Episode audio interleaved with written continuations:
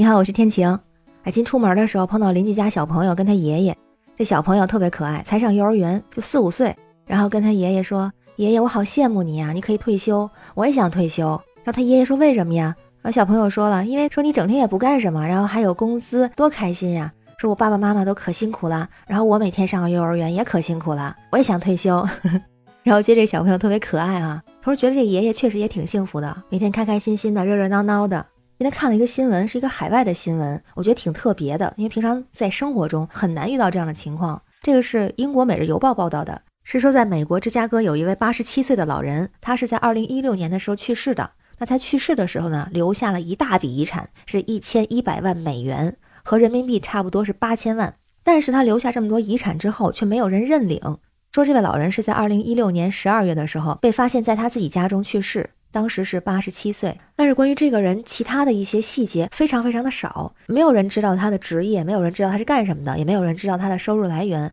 而且呢，他也没有什么家人。据说他是有六个兄弟姐妹，其中只有两个人结婚了，但是他的兄弟姐妹都没有孩子，也都去世了。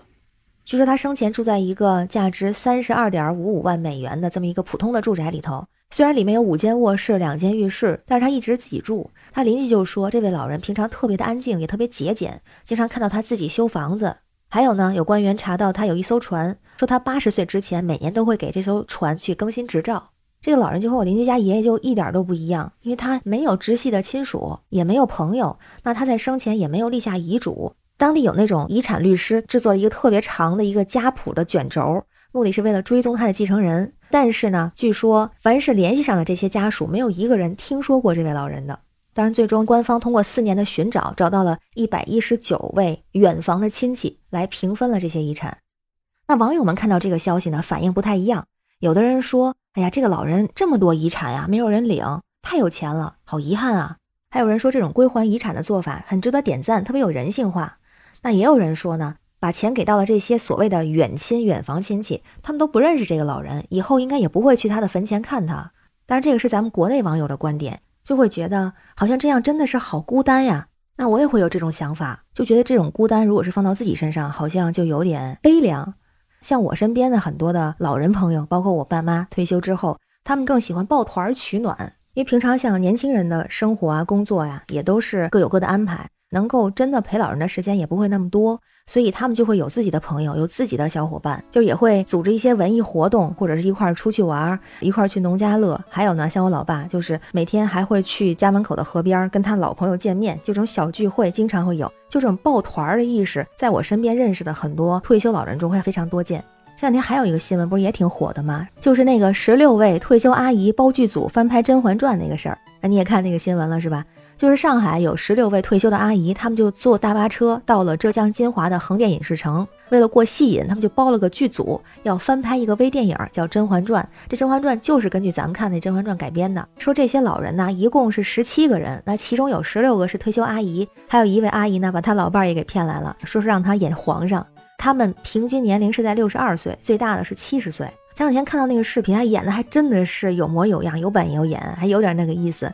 然后呢，说他们这个拍摄的过程也特别的顺利，就用了半天的时间拍了一个十几分钟的戏就拍完了。然后当然也提到这次他们自己的这个拍摄都是自费，包括这个两天三晚的租用大巴、聘请导演、吃饭住宿等等所有的费用，每位老人是不到四千块钱。大家看到这个消息之后，其实我身边很多年轻人他们都觉得哦，这些老人家太会玩了，真的好羡慕啊！而且还说老有所乐，还能刺激新产业。啊，当然这个事儿今天有了后续的消息，就是说其实他们拍这个《甄嬛传》会涉嫌侵权，所以接下来会把这个视频下架，不过不会追究负责人的责任。但是不管是上架还是下架，做这件事情本身是阿姨们他们愿意做的，他们很享受，他们喜欢自己的退休生活是这样来过，其实也挺开心的。而且这个组团的行动好像就和那个有着千万美元资产但是孤独一人，最后没有人知道的那个老人好像有一点对比，就大家觉得孤独这个事情对我们来说还是挺扎心的。那心理学家就分析过，说孤独分成两个原因，一个叫做情感隔离，还有一个是社交隔离。那情感隔离呢，就是一个人缺少一些深厚的人际关系，即使我身边有很多人，但是好像并没有跟他们交朋友，是缺少那种心灵上的沟通。那社交隔离呢，就是缺少社交网络，没有人陪伴的这种孤独。那常常这种现象就会发生在退休之后，这种现象会比较明显。那以前有一种说法，说是对很多老年人来说，退休以后的物质养老不是问题，主要是精神上的依托、心理上的慰藉才是最重要的，才是最迫在眉睫的。所以我就记得以前有那个小品嘛，是宋丹丹的一个小品，说有人花钱找乐，有人花钱吃喝，还有人花钱找人唠嗑，就是说的这种情况。但是好像现在也不太一样了，特别是这几年来，有很多退休老人，他们也会选择在退休之后继续打工。比方说，我们国家二零二二年老龄群体退休再就业调研报告里面就显示，我国有百分之六十八的老年人具有很强的退休后再就业的意愿。我看过一份资料，他是说，老年人之所以有这种退休后再就业的意愿，一般来说是这么几种情况：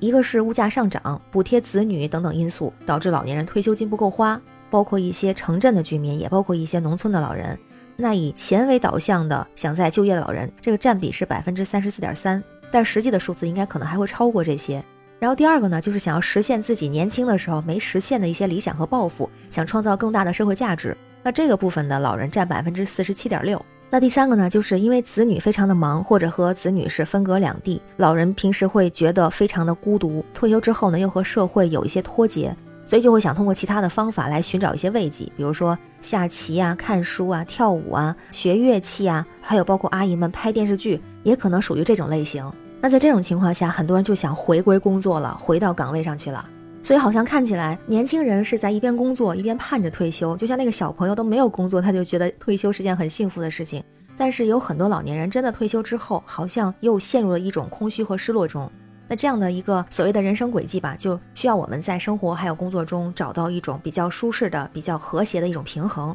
所以现在就出现了一种新的退休生活的方式，叫做半退休状态。那这个半退休状态，它其实指的是不是从全职工作里边完全退出来，而是选择通过一种过渡的方式，过渡到更少的工作时间，或者是离开一份自己不太满意的全职工作，去做一些压力比较小的或者更有成就感的一些工作。就即使是报酬更低也没有关系。当然呢，这种半退休的状态也可以是维持原本的工作，只不过是从全职换成兼职，或者是做一些低风险的创业。因为其实也了解到身边的一些老年人。如果是陷入这种，比如说替子女照看子孙，然后比如说在家看电视做家务，就觉得其实这样也是很累身体，也很累心。加上在疫情的状况下，常常憋在家里头，这些退休老人也会产生一些低落的情绪。甚至会产生一些悲观消极的想法，而且这种情况现在已经成为了一种全球化的问题。国外情况我们可以了解，就是在美国有一个人口普查局和劳工统计局的数据，说是到二零二四年就会有一千三百万六十五岁以上的美国人加入当地的劳动力大军。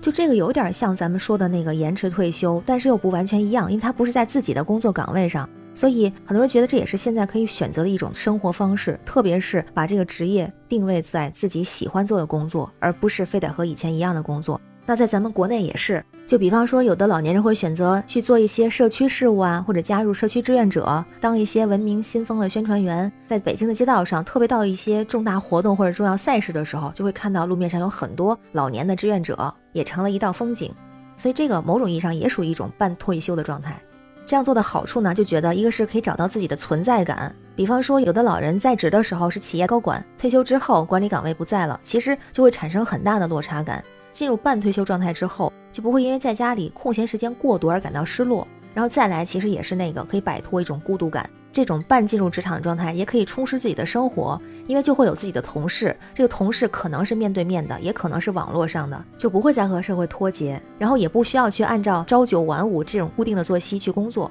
像我家就有亲戚，我三爷他就是现在今年已经八十七岁了，他从退休之后到现在，其实一直在工作。那他的这份工作呢，他自己来说比较轻松，当然也和他的专业相关，就管一些财务方面的事情。用他自己来话来说，每天出去可以溜达溜达，然后和年轻人交流，就可以接触更多的新鲜的事物，就不会和社会脱节。所以这个也是一种排解孤单的一种方式。但如果从半退休这个概念本身来说，它指的是那种还没有完全退休、提前减少工作进入那种状态，但实际上同样适用于已经退休了，然后再重新就业的这样的情况。那就我自己来说，就是我理想的一个退休的状态。现在和以前发生了很大的变化。像十多年前，那时候三十岁之前还觉得我退休之后就是想享受，就吃喝玩乐，出去旅行。但是现在想法发生了很大的变化，我觉得这种就完全赋闲的状况和完全满满当当工作状况，对我个人而言其实都不是特别理想。因为现在的工作其实非常的忙，可能从早到晚都在忙活。那如果是退休之后突然这种停摆或者突然的这种落差，在我身边有很多这样例子，好像也不是那么的舒服。所以这种折中的情况，这种半退休的状态，也是我未来想追求的一种生活的方式。那我现在的主业呢是国际中文教育，主要面向海外的学生教中文、传播中国文化，还做教师培训的工作。然后同时呢，业余时间目前是在做主播。那我做的这个声音主播，实际上也是在为我退休以后做准备，是希望退休之后可以切换另外一种生活的模式吧。这样其实也是希望自己不要孤单，希望跟这个世界产生更多的连接。所以现在就开始学习和准备一下。那不知道你对以后的退休生活有什么样的打算？你理想的退休生活是一个什么样样子呢？欢迎在评论区留言，我们一起来讨论一下。那当然，这里边有一个前提，就是不管我们选择什么样的方式，不管是选择像那位美国老人一样一人到老，还是选择像上海阿姨们一样开心退休，还是说想进入一种半职半休的工作状态，只要适合自己的就是最好的。那同时有一个非常重要的，就是我们需要保证自己的身体，让自己有健康的体魄，这样呢才可以有未来的任何的计划和憧憬。你说是吗？好了，感谢你陪我聊了这么多，我是天晴，这里是雨过天晴。期待你的关注、订阅、点赞和留言，我会回复你的。让我们每天加油，每天好心情。拜拜。